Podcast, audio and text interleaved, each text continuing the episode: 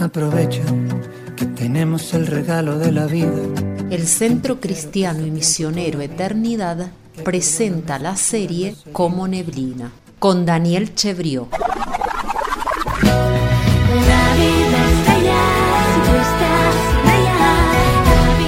Día 16. Una propuesta.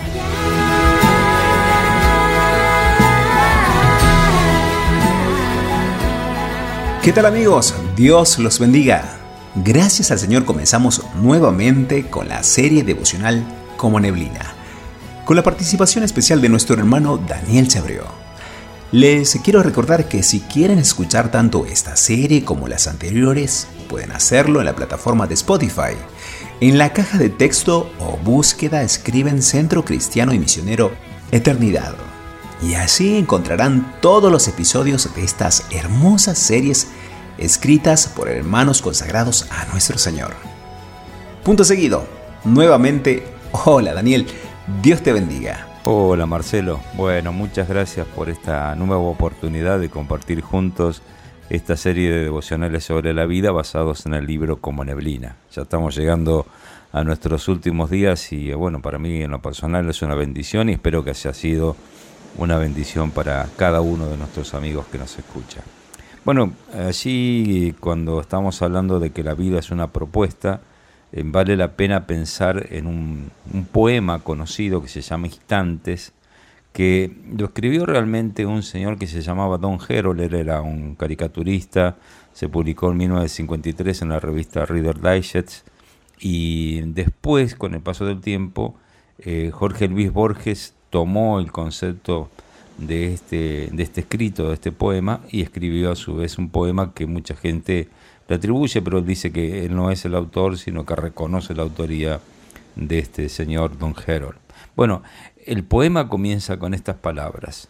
Si pudiera vivir nuevamente mi vida, en la próxima trataría, y bueno, dejo dos puntos suspensivos, busquen el poema y pueden eh, descubrir. Pero es interesante que el poema lo que está haciendo es plantear una mirada hacia atrás. Y dice, bueno, si yo volviera a vivir, entonces pasarían diferentes cosas. Mirar hacia atrás y lamentar el tiempo perdido suele ser una realidad en la mayoría de nosotros, ¿no es así? O sea, no, todos nosotros miramos y decimos, uy, si hubiera esto, hecho esto, hubiera... por eso decíamos que la vida es una paradoja, ¿no?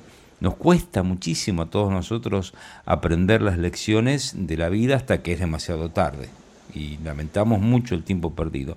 Pero a pesar de que todos nosotros, mientras estamos vivos, tenemos la posibilidad de cambiar el rumbo, a veces no lo hacemos. Así que eh, tenemos que entender que la vida desde el punto de vista de Dios hacia nosotros es una propuesta para que la vivamos plenamente en el día a día y con una visión hacia la eternidad que nos dé paz y tranquilidad. O sea, nosotros tenemos que aceptar la vida tal cual nos ha sido dada y disfrutar de ella y vivir plenamente. Eh, bueno, el autor de Instantes, en Borges o el otro autor que mencioné antes, eh, dice que si pudiera volver a, vivir eh, haría muchas cosas, pero ya es demasiado tarde. O sea, de nada vale, según su punto de vista, pensar en montañas para escalar o ríos donde nadar, mucho menos andar descalzo desde la primavera hasta el otoño. ¿Por qué? Porque su hora pasó, o sea, realmente ya está. hay cosas que no se pueden hacer en ciertos momentos y de nada vale lamentar el tiempo perdido. Pero no debe ser siempre así. No importa la edad que tengamos, eso es independiente. Ni cuánto tiempo nos queda de vida. Hay algo que nosotros tenemos que recordar. Los días vienen de a uno. Y mientras se nos conceda un amanecer, tenemos una oportunidad única de hacer algo con nuestra existencia. Tenemos que recordar esto. Esta es la gran propuesta de Dios, observar nuestra vida para tener una vida plena en abundancia que se proyecte hacia la vida eterna. Salomón, que cometió muchísimos errores y su visión debajo del sol, entre comillas, presentada en el libro de Eclesiastés, es un poquito deprimente, de todas maneras, cuando llegó al final del escrito, él nos deja unas palabras muy sabias que vamos a considerar seriamente en este momento. Por favor, Marcelo, léelas. Alégrate, joven, en tu juventud, y tome placer en los días de tu obediencia, y anda en los caminos de tu corazón, y en la vista de tus ojos, pero sabe que sobre todas estas cosas te juzgará Dios. Quita pues de tu corazón el enojo y aparte de tu carne el mal, porque la adolescencia y la juventud son vanidad. Acuérdate de tu Creador en los días de tu juventud, antes que vengan los días malos y lleguen los años de los cuales digas, no tengo en ellos contentamiento.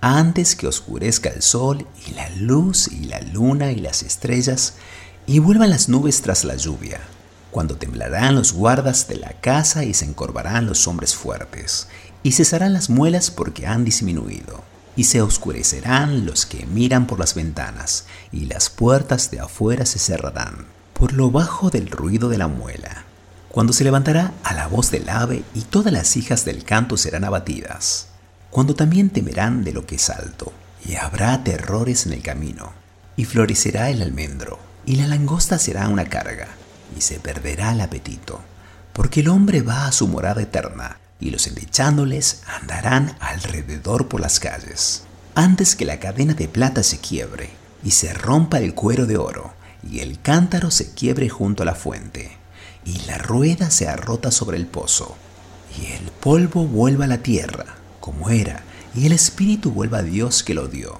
Eclesiastés capítulo 11 verso 9 al capítulo 12 verso 7. Esta magnífica pieza literaria de Salomón nos lleva desde los días de la adolescencia hasta la muerte, mostrando eh, en imágenes muy, muy vívidas, con, con muchas metáforas, diferentes maneras de ver el paso de los años. Su mensaje es bien directo y se puede resumir en tres palabras. Uno, alégrate. Dos, acuérdate. Y tres, anticípate. Antes que acuérdate de, alégrate en. O sea, nosotros tenemos que recordar que estas palabras están comprimiendo todo lo que dice la escritura allí y vale la pena que nosotros tengamos en cuenta esto a la hora de encarar la vida y observar este pasaje. La mayoría de nosotros hemos tenido sueños que jamás concretamos simplemente porque nos hemos adaptado a las condiciones que nos rodean. Y por causa de ello hemos sido menos aventureros y más previsibles.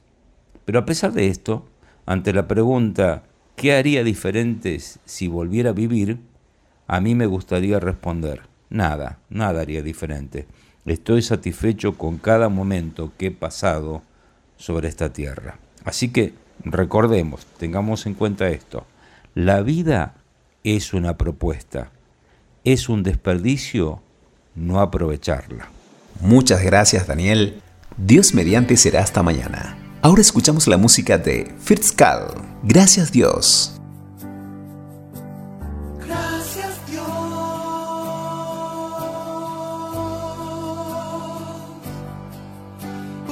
Gran amor.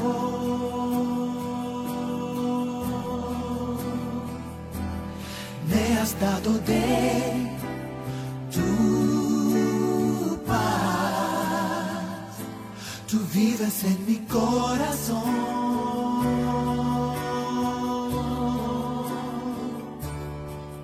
Tu perdón, Señor.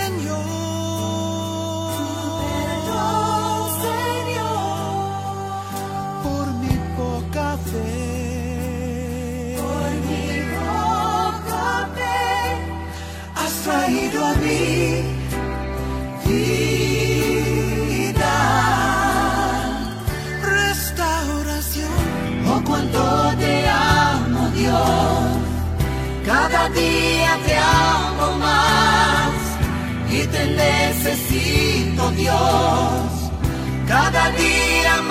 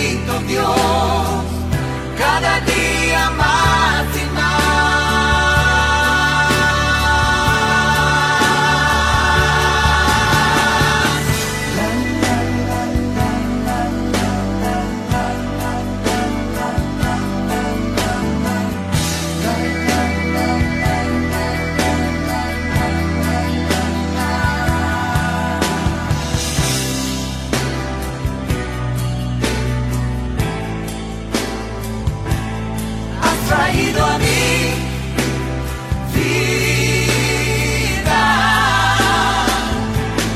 has traído a mí vida, restauración. Oh, cuánto te amo, Dios,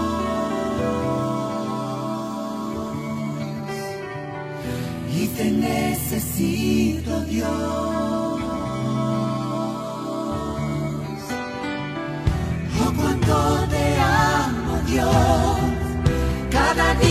Te amo más y te necesito, Dios.